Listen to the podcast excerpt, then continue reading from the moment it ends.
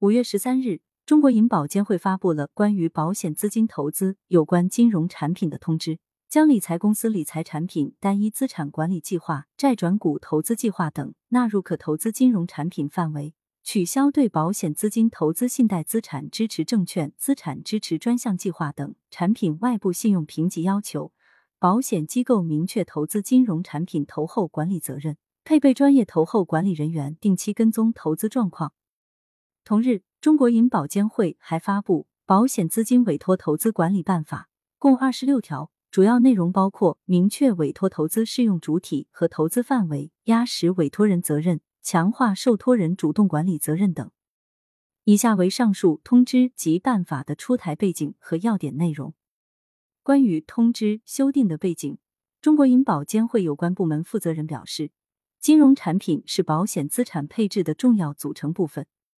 近年来，保险资金运用领域按照制度先行的原则，逐步拓宽可投资金融产品的范围和品种。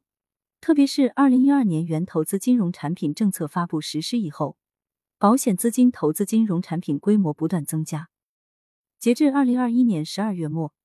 保险资金投资金融产品规模一点七二万亿元，占资金运用余额的百分之七点三九，品种覆盖商业银行理财产品、集合资金信托。信贷资产支持证券、资产支持专项计划等，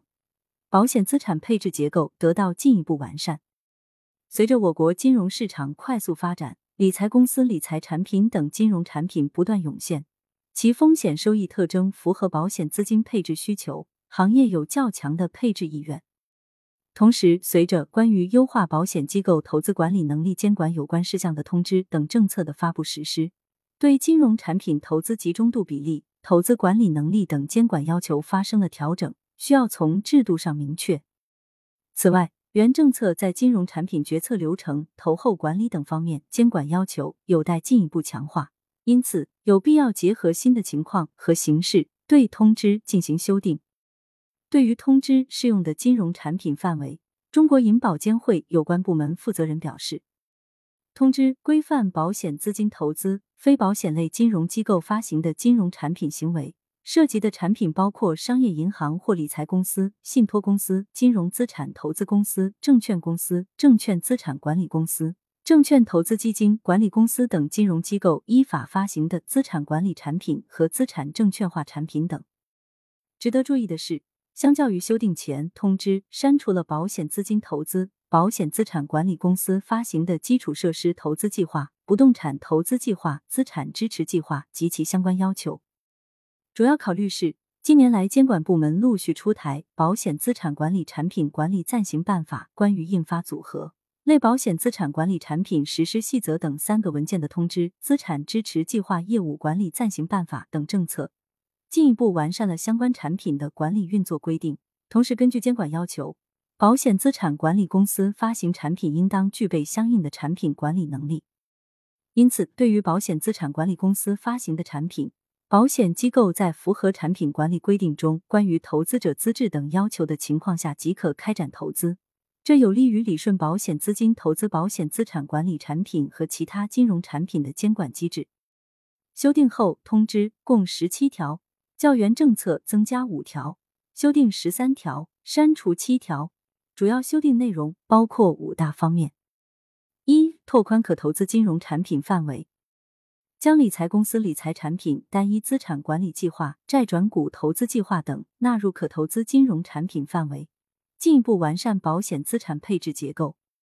二、落实主体责任，明确保险资管公司受托投资金融产品应当承担尽职调查、投资决策、投后管理等主动管理责任。取消对保险资金投资信贷资产支持证券、资产支持专项计划等产品外部信用评级要求，引导机构落实风险管理主体责任。三、强化穿透监管要求，针对部分金融产品，要求保险机构依据产品基础资产的性质穿透具备相应投资管理能力，并按基础资产类别分别纳入相应投资比例进行管理，真实反映投资资产风险。四。规范投资单一资管产品行为，对于保险公司投资单一资产管理计划和面向单一投资者发行的私募理财产品，要求完善投资管理人选聘标准和流程，审慎制定投资指引，维护资产安全。五、完善投后管理要求，要求保险机构明确投资金融产品投后管理责任，配备专业投后管理人员，定期跟踪投资状况，采取有效措施控制相关风险。为进一步规范保险资金委托投资行为，银保监会制定了《保险资金委托投资管理办法》。办法共六章，合计二十六条，主要包括以下几方面内容：一、明确委托投资适用主体。保险资金委托投资是受托人以委托人名义开展的主动投资管理业务，适用于符合条件的保险资产管理机构。中国境内依法设立的保险集团控股公司和保险公司（以下统称保险公司），将保险资金委托给符合条件的保险资产管理机构。由保险资产管理机构作为受托人，并以委托人的名义在境内开展主动投资管理业务，适用本办法。二、明确委托投资投资范围。办法进一步明确保险资金委托投资范围，并对受托人开展相关投资提出了明确的投资能力管理要求，有助于提高保险资金权益类资产投资效率，加大对资本市场和实体经济的支持力度。具体而言，受托管理保险资金的保险资产管理机构应当符合下列条件：一、公司治理完善，操作流程、内控机制、风险管理及审计体系、公平交易和风险隔离机制健全；具有稳定的投资管理团队，设置资产配置、投资研究、投资管理、风险管理、绩效评估等专业岗位；三、具有一年以上受托投资经验，受托管理关联方保险资金除外。四、具备相应的投资管理能力，并持续符合监管要求。其中，受托开展间接股权投资的，应当具备股权投资计划产品管理能力；受托开展不动产金融产品投资的，应当具备债权投资计划产品管理能力。三、压实委托人责任。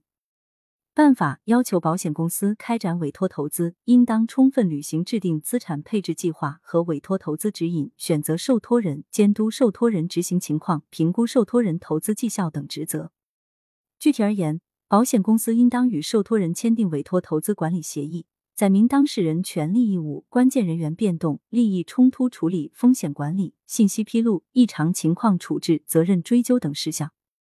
另外，保险公司应当加强资产负债管理，根据保险资金负债特点、偿付能力和资产配置需要，审慎制定委托投资指引，合理确定委托投资的资产范围、投资目标、投资期限和投资限制等，定期或不定期审核委托投资指引，及时调整相关条款。保险公司与受托人应当按照市场化原则，根据资产规模、投资目标、投资策略、投资绩效等因素。协商确定管理费率及定价机制，并在委托投资管理协议或委托投资指引中载明管理费率及定价机制。四、强化受托人主动管理责任，要求受托人设置资产配置专业岗位，加强大类资产配置能力建设，明确受托管理保险资金的禁止行为，要求受托人应当按照监管规定和投资指引要求，